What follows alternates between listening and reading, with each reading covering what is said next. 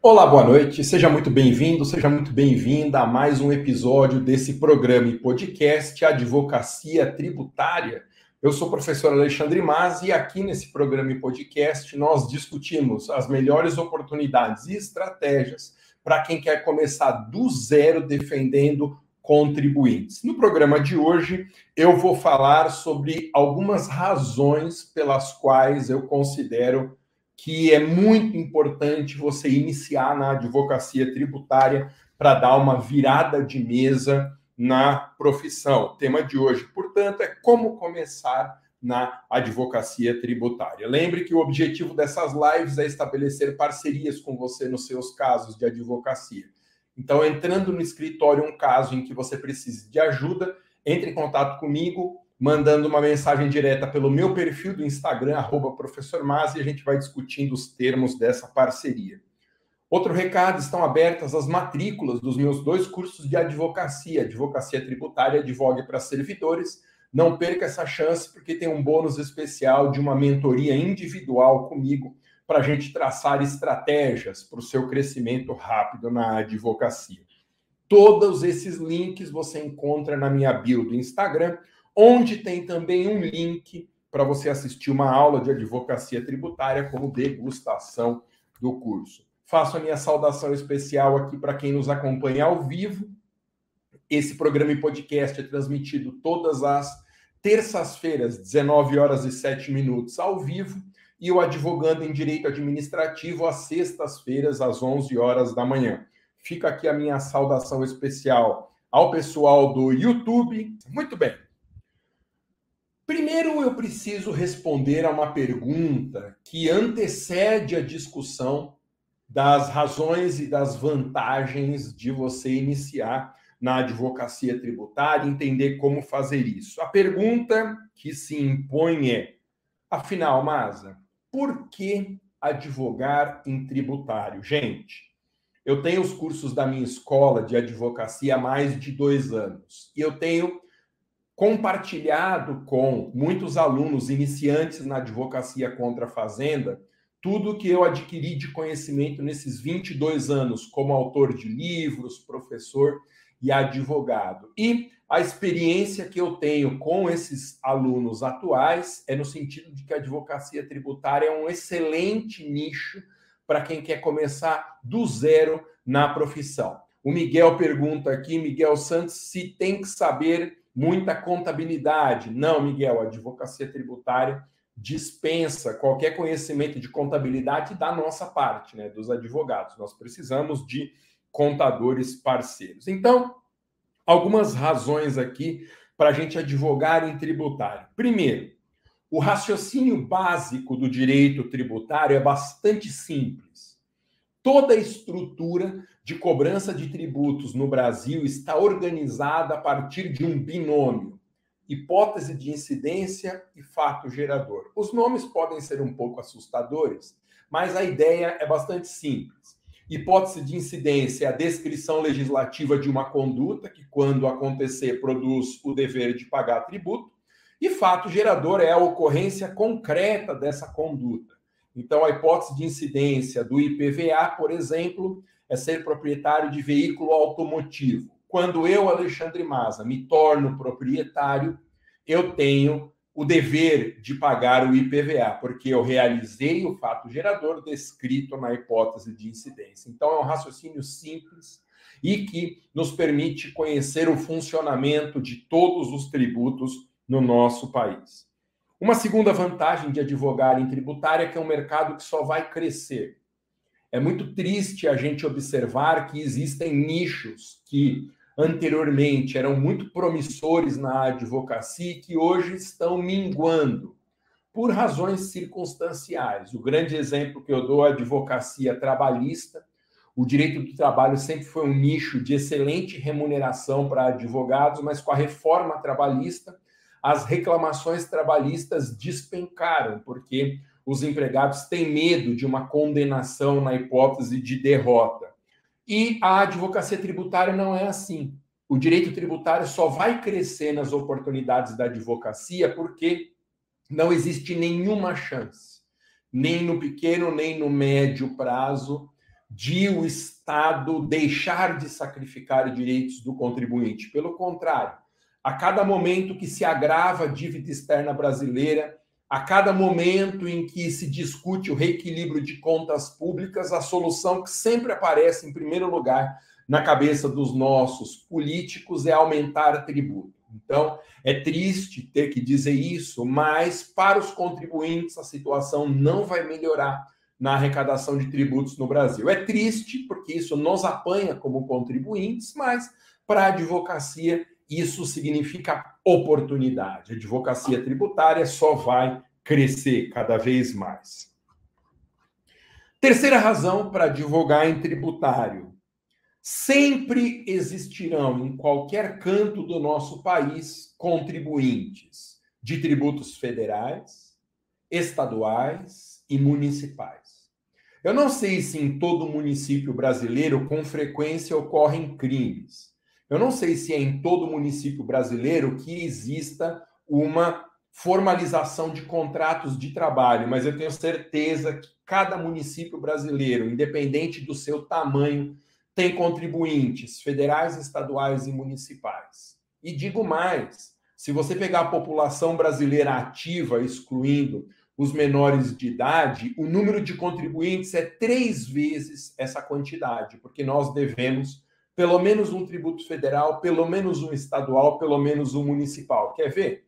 Imposto de renda é um imposto federal. E não há município no Brasil em que não existam contribuintes do imposto de renda. Isso é absolutamente impossível. O IPVA é o imposto estadual. Todo município brasileiro registra carros, ou seja, sempre haverá contribuintes de IPVA. E em relação ao município, é a mesma coisa. Qualquer transmissão onerosa de propriedade é fato gerador do ITBI. Não existem municípios no Brasil sem o ITBI. Então, em qualquer canto do nosso país, independente do tamanho da cidade, da região, do estado, sempre haverá contribuintes de tributos federais, estaduais e municipais. Quarta razão para a gente iniciar na advocacia tributária. A advocacia tributária é um mercado menos concorrido. Por quê? Porque é um nicho que carrega um estigma injusto, que é o estigma de ser um nicho muito difícil, que envolve conhecimento matemático, que precisa de contabilidade, e, portanto, um nicho que afugenta os advogados que não preenchem esses requisitos. Isso não é verdade. A advocacia tributária, ela tem as dificuldades de qualquer nicho, mas o raciocínio central, como nós vimos, é um raciocínio muito simples nessa dualidade hipótese de incidência e fato gerador. Não precisa fazer nenhuma conta, porque se precisasse, eu não advogaria em tributário, que eu sou péssimo em contas, e conhecimento contábil a gente delega para um contador parceiro. Por isso, por essa má fama que o direito tributário injustamente tem, é um nicho menos concorrido do que os demais. Outra razão para advogar em tributário é que a advocacia tributária é um nicho de alta remuneração. Eu sempre gosto de falar sobre isso. Foi feita uma pesquisa pelo portal Cato que é o maior portal brasileiro de empregabilidade entre os iniciantes na advocacia. A advocacia tributária ficou em segundo lugar como nicho de maior retorno financeiro. Em primeiro lugar ficou o direito constitucional, mas o direito constitucional é uma mistura de vários outros nichos. Né? O direito tributário está todinho assentado na Constituição, nem por isso é direito constitucional. E o direito constitucional puro digamos assim, ele é muito importante no Distrito Federal. No restante do país, em termos de advocacia, a demanda não é significativa, mas a advocacia tributária, de qualquer forma, é o segundo nicho mais rentável. Outra razão para advogar em tributário: as oportunidades na advocacia tributária são fáceis de escalar escalar, aumentar a carteira de clientes, saltar de 1 para 10, de 10 para 100, de 100 para 1000, por que não? Isso é possível justamente porque nós temos demandas de massa na advocacia tributária. Uma mesma petição inicial pode ser aplicada a centenas e centenas de clientes só fazendo as adaptações de costume, são demandas repetitivas, são aquilo que nós podemos chamar de direitos homogêneos, a propositura de ações judiciais. Então, é facilmente escalável a advocacia tributária. Outra coisa interessante, como vantagem da advocacia tributária, é que a advocacia tributária nos permite advogar no proveito econômico. E isso é uma excelente razão para a gente começar na advocacia tributária. Fica aqui meu abraço ao querido Rafael, que fará uma live conosco na semana que vem. Aguardem, vai ser incrível. Então, nós podemos advogar em tributária no proveito econômico, ou seja, nós vamos receber honorários sobre um percentual da vantagem do benefício real que o contribuinte tiver. E isso é bom para nós, porque o proveito econômico pode ser muito grande, e é excelente para o cliente, porque ele tem a sensação de que ele não faz um desembolso de recurso, apenas que ele vai receber um montante, desse montante vai separar uma parte que é nossa. Então, é bom que você saiba que advogar no proveito econômico é uma das características e vantagens da advocacia tributária. Uma outra vantagem que eu destaco é que a advocacia tributária tem relativamente poucas ações. Os instrumentos processuais para defesa do contribuinte são basicamente sete na advocacia tributária: ação declaratória, anulatória, mandado de segurança, embargos à execução, exceção de pré-executividade, repetição de indébito, consignação e pagamento. Com essas, essas sete ferramentas, nós conseguimos resolver em primeira instância praticamente todos os problemas judiciais que um cliente pode ter. E cada uma dessas soluções tem uma normatização clara na advocacia tributária. Então, essa é outra vantagem. E uma última que eu gosto de destacar entre tantas e tantas é que o fisco não tem dado conta de tantas ações tributárias. O fisco não tem estrutura suficiente para contestar, recorrer, questionar adequadamente todas as ações tributárias que são propostas. Por isso, nós observamos de fora essa falta de condições ideais para o fisco atuar, e para nós isso aparece como uma vantagem. A falta de braço, a falta de pessoal, a falta de tecnologia, em favor do fisco faz com que as estruturas de arrecadação tenham que optar onde elas vão atuar. Então, sempre é feito um juízo de conveniência e oportunidade para que os procuradores da Fazenda Municipal, Estadual ou Federal possam atuar nas causas consideradas mais importantes. E seguramente as consideradas mais importantes não são as ações individuais de massa que nós entramos na defesa do contribuinte. Então, por todas essas razões, a advocacia tributária é um excelente nicho para você começar. Por isso, eu quero passar algumas dicas aqui, com base na minha experiência e com base também na experiência dos meus mais de 1.200 alunos nos cursos de advocacia tributária e defesa de servidores públicos. Algumas dicas que foram úteis para eles e que devem ser muito úteis para vocês também. Primeira dica: invista na sua capacitação. Ninguém é capaz de atuar em nicho nenhum da advocacia se não tiver capacitado para isso. Eu mesmo já me peguei muitas vezes regateando para comprar um livro, para fazer um curso a mais, e não pensei duas vezes para comprar um celular muito mais caro do que o livro e todos os cursos que eu queria fazer. É, nós caímos, às vezes, nesse auto-engano, né, de achar que o investimento é muito alto, que não precisa tanto. Quanto mais a gente investe na nossa capacitação, mais rápido é o retorno na advocacia. E se capacite para advogar, não se capacite para a vida acadêmica. Eu posso falar de carteirinha sobre vida acadêmica porque eu sempre adorei. Saí da graduação, emendei o meu mestrado, terminei o mestrado, emendei o doutorado, terminei o doutorado, fui estudar na Europa, na Espanha, em Portugal, para fazer pesquisa de pós-doutorado. Posso dizer, portanto, de carteirinha. os diplomas de especialização, pós-graduação, mestrado, doutorado, pós-doutorado não vão fazer a advocacia deslanchar. É claro que um diploma pode ajudar, mas é preciso tomar cuidado para não apostar todas as fichas num curso de especialização de pós-graduação que não vão te ensinar a advogar. Então, cursos específicos de capacitação na advocacia são o melhor investimento para esse começo. E há situações em que o diploma atrapalha. Por exemplo, um diploma de mestre em direito ou de doutor em direito, esses diplomas são muito trabalhosos da gente conseguir. Por quê? E tem que ser assim mesmo, né? São títulos muito importantes na vida acadêmica.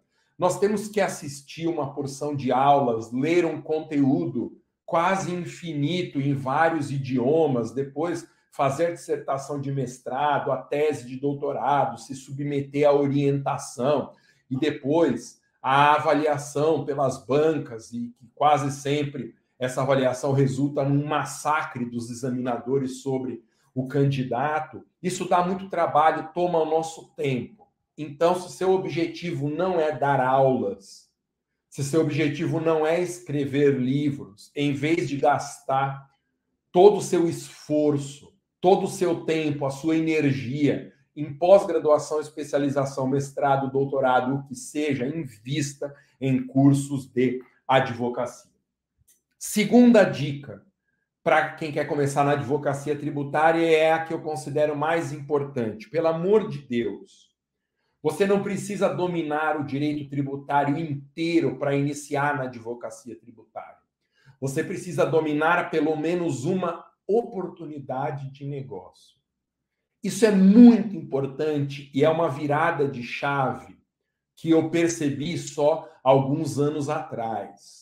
Eu, se tivesse recebido essa dica 22 anos atrás de alguém, eu teria poupado muito esforço e muita frustração, eu teria evitado. Porque na minha cabeça eu precisaria ter a melhor formação possível para sair atendendo depois clientes naquele nicho. O que não é verdade. Você precisa se especializar em pelo menos uma oportunidade de negócios. Então, por exemplo, a aula mais recente de oportunidades de negócio que eu coloquei nos meus cursos de advocacia, tanto tributário como advogue para servidores, é sobre Fundeb. Uma ação muito importante que vai discutir a retenção do imposto de renda na fonte sobre o rateio do Fundeb a professores da rede pública. Se você souber tudo de Fundeb, você pode iniciar na advocacia tributária atendendo causas de Fundeb. Eu tenho certeza que em algumas semanas de dedicação a uma oportunidade de negócio, você vai dominar essa oportunidade tanto quanto ou até mais do que advogados tributaristas muito experientes. Não espere dominar um nicho inteiro da advocacia, um ramo inteiro do direito para iniciar na prospecção de clientes. Você não precisa cometer esse erro que eu cometi. Eu estou te dizendo isso e a dica mais importante. Identifique uma oportunidade de negócio, se especialize nela e prospecte clientes para começar dessa oportunidade. E a identificação das oportunidades de negócio é o meu papel nos cursos de advocacia. Tanto no advocacia tributária como no defesa de servidores, eu ensino mais de 20 oportunidades de negócio que são as ações mais importantes do momento na advocacia contra a fazenda pública. Esse é o meu papel, te capacitar, te ensinar pelo menos uma oportunidade de negócio para você iniciar na advocacia. Essa dica de se especializar em uma oportunidade de negócio para começar na advocacia tributária passou a fazer muito mais sentido após a publicação do provimento 205 de 2021 da OAB Federal. O que, que fala esse provimento? Esse provimento trata da autorização e do regramento para a realização de anúncios pagos por nós advogados. Finalmente caiu a ficha e a OAB Federal percebeu que nós vivemos num mundo digital e que não tinha mais sentido você impedir os advogados de realizar dentro de regras indiscutíveis, inegociáveis, advogados fazerem anúncio como qualquer outro nicho de atividade profissional. Então, como hoje você pode fazer anúncios para a solução de uma oportunidade de negócio, o seu crescimento nessa oportunidade vai poder ser escalado, porque vão entrar no escritório clientes daquela oportunidade específica. Então você entendeu? Você identifica uma oportunidade de negócio que faz sentido para você, liga anúncios para potenciais clientes dessa oportunidade, mostrando que você tem a solução para um problema dele. Por exemplo, na causa de Fundeb. Eu estou ensinando meus alunos a ligarem anúncios nas redes sociais para prospectar professores da rede pública que atuam em municípios onde foi feita a retenção do imposto de renda na fonte. Você pode advogar para 10 professores da rede pública em Fundeb, para 100, para 1.000, para 10 mil, quanto a sua estrutura suportar. Porque a petição inicial é a mesma. Eu vou mudar os dados de qualificação, eu vou trocar naturalmente os documentos, o valor da causa sofrerá uma diferenciação dependendo de quanto ganha o professor, mas a ideia é essa de que as oportunidades de negócio são escaláveis por meio de anúncios. Uma terceira dica importante para você começar na advocacia tributária. Terceira dica para quem quer começar na advocacia tributária. Pelo amor de Deus, diga para as pessoas que você está começando a advogar em tributário. Quem não é visto não é lembrado. Essa é uma máxima que existe no marketing digital e que é uma verdade inquestionável. Como que as pessoas vão lembrar de você na hora de procurar um advogado tributarista, por exemplo, porque eu estou dando exemplo nesse nosso nicho, se você não disser para as pessoas que você come, começou a advogar em tributário? As pessoas não têm como adivinhar. Às vezes, nós saímos da faculdade, temos o contato com centenas e centenas de colegas e temos também nas nossas redes sociais, às vezes, milhares de seguidores e nós esquecemos de avisar as pessoas que nós advogamos, que nós estamos abrindo uma frente nova de atendimento no escritório. Então, uma outra dica importante é aprendeu uma oportunidade de negócio, se especializou nela, avisa as pessoas que você está atendendo em tributário, meu Deus, senão as pessoas nunca vão levar uma causa para você. Isso vale para colegas de profissão, amigos da faculdade, parentes, parentes. Você precisa se anunciar como um advogado tributarista. Quem não é visto não é lembrado. É possível que muitos de vocês estejam sendo impactados por anúncios da minha escola por esses dias. Tanto fazendo aquela chatice de interromper vídeos no YouTube, quanto por meio de anúncios patrocinados no Facebook, no Instagram.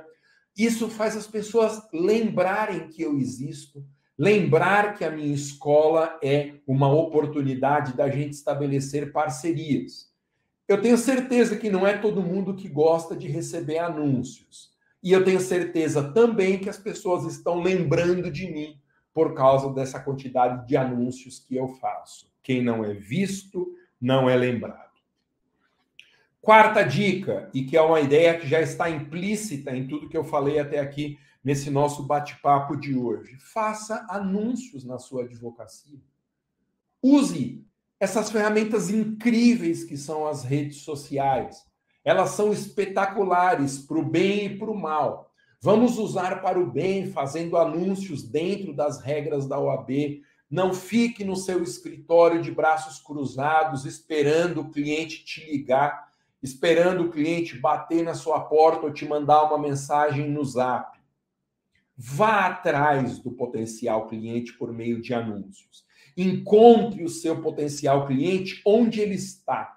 E onde que está todo mundo hoje em dia? No celular. Você vai encontrar potenciais clientes fazendo anúncios nas redes sociais que vão aparecer no celular dos potenciais clientes. Essa é uma estratégia nova, porque afinal o provimento 205, que autorizou a realização de anúncios por advogados, é do ano de 2021. Ele nem completou dois anos ainda, é uma revolução recente, as pessoas não estão sabendo direito como lidar. Mas fica aqui a minha dica. Dentro dessa dica, eu sempre sugiro, comece pelo Instagram. É a mídia mais simples para ser anunciante. É muito fácil, é muito barato, o Instagram é ótimo, todo mundo está no Instagram. Então, comece seus anúncios no Instagram. Outra dica importante: terceirize a realização de anúncios. É fundamental que você tenha alguém que faça os anúncios por você. Até dá no começo para a gente criar arte, para a gente ir lá impulsionar nossas publicações, atingir um público-alvo na nossa cidade ou na nossa região, mas isso produzirá efeito por pouco tempo. Chegará um momento em que você colocar a mão na massa não vai trazer mais resultado. Por quê? Porque nós temos conhecimento muito limitado em matéria de marketing e de edição de imagens. Nós temos que terceirizar a nossa atividade de marketing digital. A dica que eu sempre dou para os meus alunos é busque uma plataforma de prestação de serviços como a 99 Freelance e publique lá o projeto que você tem para a realização de anúncios pagos. Contrate quem faz a imagem, contrate quem edite o vídeo, contrate quem faz o seu tráfego. Pode parecer no começo um custo a mais, só que isso vai te poupar muito sacrifício, muita energia e vamos combinar. Quando a gente mesmo produz o conteúdo sozinho, nunca fica muito legal. A gente pode até ficar no alto engano por um tempo, mas não fica bom quando a gente produz o nosso próprio conteúdo. É legal sempre terceirizar para quem sabe fazer melhor e mais rápido do que a gente. Lembre que para fazer anúncios, nós temos três restrições que são inegociáveis, impostas pelo próprio provimento 205 de 2021 da OAB Federal. Primeira restrição: nunca ofereça serviços diretamente. Suas publicações têm que ser apontando soluções para problemas do potencial cliente, nunca se oferecendo para advogar diretamente na publicação. Jamais prometa resultado por mais ganha que a causa seja, nunca utilize esse artifício. Às vezes dá uma coceira para falar para o cliente ali na pressão de se ele vai assinar o contrato ou não, que a causa é ganha, mas jamais prometa resultado, porque é uma coisa óbvia, mas eu tenho que dizer. O resultado de uma ação judicial não depende só do nosso trabalho, depende do juiz e aí qualquer coisa pode acontecer. Há causas excelentes na advocacia contra a fazenda pública, mas causas ganhas é é difícil de você identificar. E não ostente nas redes sociais. Não use as suas redes sociais para mostrar o resultado econômico que você tem na sua vida, porque isso pega mal e é um ilícito ético. Você pode sofrer um processo no Tribunal de Ética da OAB, ainda que o processo não dê em nada, é uma dor de cabeça que você pode facilmente evitar. Então, para isso, para você não incidir nas proibições, nunca prometa resultado, nunca ofereça serviço diretamente, não ostente nas redes sociais. Sempre publique conteúdos de solução de problemas do potencial cliente. Se nós vamos advogar em Fundeb, você tem que entregar conteúdo para professores da rede pública. Entregue conteúdo, mas conteúdo sobre o que, Masa? Vou falar de jurisprudência, vou falar de novas leis, vou falar de doutrina. Não. O cliente não está nem aí para a doutrina, se o STF mudou súmula vinculante ou não mudou, se a lei diz isso ou aquilo. O cliente quer uma única coisa, que é a solução do problema dele. Então, imagine em matéria de Fundeb, você entregar um anúncio falando que o rateio do Fundeb teve retenção indevida de imposto de renda, esse anúncio chegar só para servidores da rede pública de educação. Você terá ali um mercado muito aquecido de potenciais clientes que verão o seu anúncio. Então, sempre publique solução de problemas do cliente e não conteúdo jurídico, conteúdo forense. Ninguém aguenta mais ficar tanta gente falando sobre jurisprudência, doutrina, sobre orientações de qualquer natureza na advocacia. Quinta dica com a qual eu termino o nosso bate-papo de hoje. Poderia passar muitas outras dicas eu vou nas minhas lives sempre passando orientações da minha experiência e da experiência dos meus alunos dos cursos de advocacia da minha escola. Quinta dica: não comece gastando com escritório. Eu quero dizer com estrutura física do escritório. Não comece gastando com isso. Por quê? Porque gastar todo mundo consegue. Como é fácil gastar, torrar dinheiro em um monte de coisas. Saiba que o custo fixo pode acabar com a advocacia. Pessoas que já começam o mês devendo o valor do aluguel, o valor da internet, o salário de estagiário, o salário de secretário, estrutura física do escritório, terão um mês difícil por conta desse custo fixo. Então, eu tenho um amigo que diz, o querido professor João Aguirre, grande advogado na área de família e sucessões, ele diz que uma vez ele ouviu uma frase que custo é que nem unha, tem que cortar sempre. E, e é verdade. Nós temos que enxugar os nossos gastos no exercício da advocacia para que o retorno em honorários represente lucro e não apenas receita. Você ter uma receita elevada não significa nada no seu negócio, dinheiro que entra.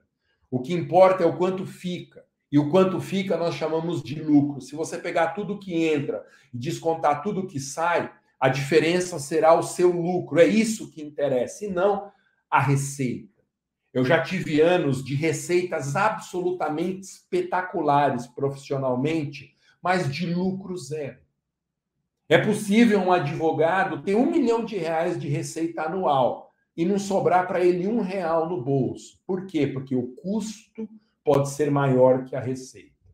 Então, não comece gastando com escritura, é, com estrutura, perdão, do seu escritório de advocacia. Eu não vou dizer que eu me arrependi de gastar com essa estrutura aqui do meu escritório, porque eu uso para fazer lives, eu venho estudar.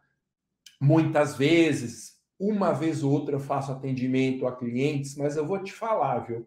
Se não fossem as minhas lives, se não fosse a minha biblioteca que eu transferi e que está aqui nas minhas costas, que eu transferi para cá, e se a sala não fosse minha, porque eu não, eu não gasto com aluguel, seria seria um investimento que talvez eu não fizesse de novo, porque nós conseguimos hoje atender clientes pelo WhatsApp.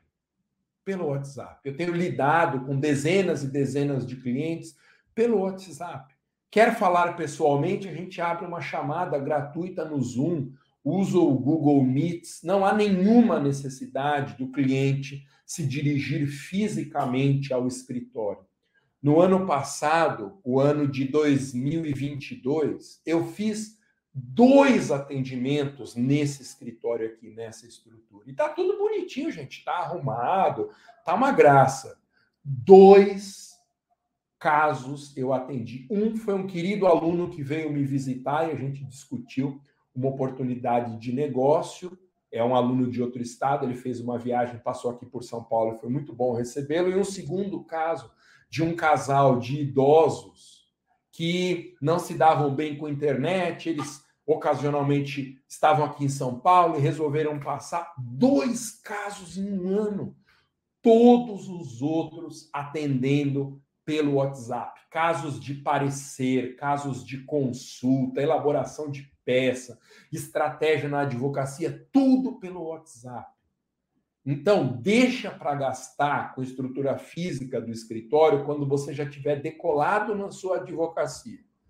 Eu arrisco dizer que em coisa de três a cinco anos não haverá mais pequenos e médios escritórios de advocacia, escritório entendido como local físico.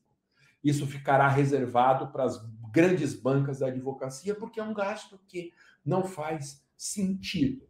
Eu adoro tirar foto aqui no meu escritório, sempre antes de uma live eu posto uma foto de algum canto aqui do escritório. É ótimo usar o escritório como cenário para as fotos e para as lives, mas para a advocacia mesmo não faz sentido, pelo menos nesse começo. Então, não gaste ainda com estrutura física de escritório, cuidado com seus custos fixos, custos são igual unha, tem que cortar sempre. Atenda pelo WhatsApp e saiba que clientes não ligam para reunião presencial.